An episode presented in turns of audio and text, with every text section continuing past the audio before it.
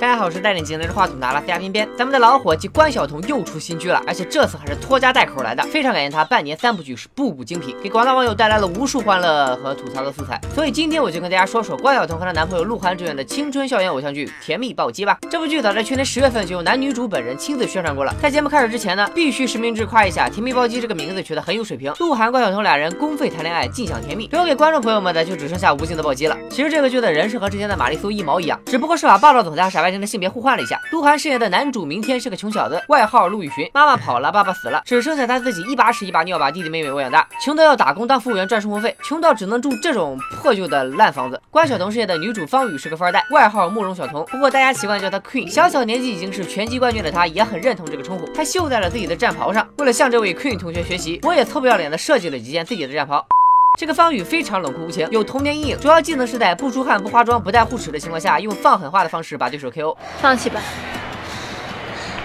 再打下去你会死的。这天，明天在送外卖，为了分秒必争，他不骑小电动，只骑单车。他不走大路，偏要走楼梯。他一会儿把外卖箱背着，一会儿把外卖箱放后座。照这么个干法，明天在外卖行业估计是没有明天了。为了让明天傻白甜的人设更加立体，他在下坡的时候遇到了推水果车的老奶奶。善良热心的明天不赶紧抓住水果车，而是蹲在地上捡起了水果啊，因为他知道他不能抢 Queen 的戏。果然，方宇出场，一脚就把水果车给踢翻了。方宇没有道歉，而是给了老奶奶几百块钱。老奶奶痛批了一顿有钱人的不良作风问题，然后把钱揣进了兜里。戏里的明天和方宇注定要一路同行，因为他。俩都爱把 QQ 空间语录挂在嘴边。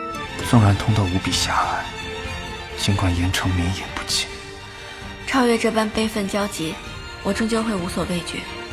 很快，为了学业，明天搬家到了深圳一个更破的复式楼。不得不说，导演对贫穷的误解实在是太深了。看到这儿，估计很多人都要吐槽剧情了。但偏偏希望大家不要波及到鹿晗，他有多努力，你们知道吗？为了勤工俭学，跑到肯德基打工，就算再穷，也要全身穿阿迪达斯，没事就拿出他的 vivo 手机，只因为这三个品牌都是他代言的。我就没见过这么敬业的广告代言人。在命运和编剧的安排下，明天被方宇所在的爱丽斯顿体育学院录取。是我知道不叫这名，但是叫啥名根本不重要，好吧？今天是他第一天上学，为了不迟到，他加快脚步开始跑酷，实力演绎了什么叫做小鹿乱撞。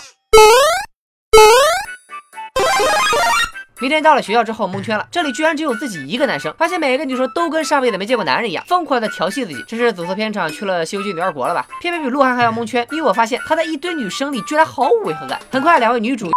很快，男女主又在学校里相遇了。方宇不小心用自己的柳丁包划破了明天的手，看得我这个着急啊！这要是不赶紧去医院，呃，不就痊愈了吗？按照八代总裁的人设，方宇依旧没有道歉，而是拿出了钱。咱们明天当然受不了这种羞辱了，立马就怼了回去。你有钱了不起啊？放错了，但是咱们的陆羽寻和这个楚羽寻表达的意思差不多，唯一的区别是明天骂了方宇一句怪物，并把钱往地上一扔，结果钱居然原地消失了。明天发现自己之所以骂方宇怪物，是因为方宇的眼睛和自己妈妈的很像。如果善良热心的明天不是暗指自己的妈妈是怪物，那他的意思只能是嫌弃自己女朋友眼角皱纹。太多了吧？难道说他俩一个妈其实是失散多年的兄妹？总之，明天突然生气了要退学，他对校主任给出的官方解释是学校里没有男厕所呃，所以校长、主任、男老师平时都是随地大小便的嘛。主任表示会立刻安装男厕，并且承诺男厕所的图标会用明天的肖像剪影。看左边。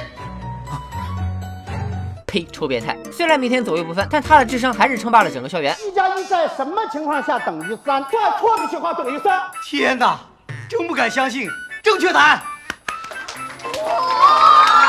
总算让孩子们理解什么叫数学课了。就你这个智商，不去参加小学生奥数竞赛太可惜了。本以为鹿晗和关晓彤演对手戏，演技上有了比较，大家都会夸鹿晗演技不错。结果鹿晗和关晓彤在一起久了，连演技都一路同行了。在剧里，鹿晗是这样表现愤怒的，是这样表现疑惑的，是这样表现嫌弃的，是这样表现被羞辱的。用一句话总结，鹿晗的演技啊，就是发挥的非常稳定。这里插一嘴啊，后期既然都磨皮磨成这样了，为什么不顺便把人家的抬头纹给磨磨呢？反观演技一直很稳定的关晓彤就更稳定了，一个表情表达了她的快乐、愤怒、恐惧、悲哀、惊奇、厌恶、害羞、骄傲。所以在演技方面，鹿晗还是得多向关晓彤学习啊。这部剧其实是一部魔幻现实主义题材，尤其是里面的物价特别的魔幻。小龙虾二十八块钱一份，六寸生日蛋糕十五块一个。导演，你是活在上个世纪吧？还有，为啥我点的外卖全家桶就没这么满过呢？方宇的弟弟年纪轻轻就继承家业，但是那又怎样？年轻有为不还是要给肯德基打广告？你迟到了，不是说好下单三十分钟内必达吗？而且为了表现肯德基宅急送真的很准时，方宇弟弟堵住了因为见义勇为迟到的明天。我点了二十七次，吃了快两个月的肯德基。无非就是等了这一刻。我给大家翻译一下，宅一送是不可能迟到的，就算迟到也是因为外卖小哥做上好事给耽误了。能和方宇弟弟比硬的男人，应该就只有明天的弟弟了。哥哥明明答应我们，今天早上可以吃到天天坚果的。天天坚果的。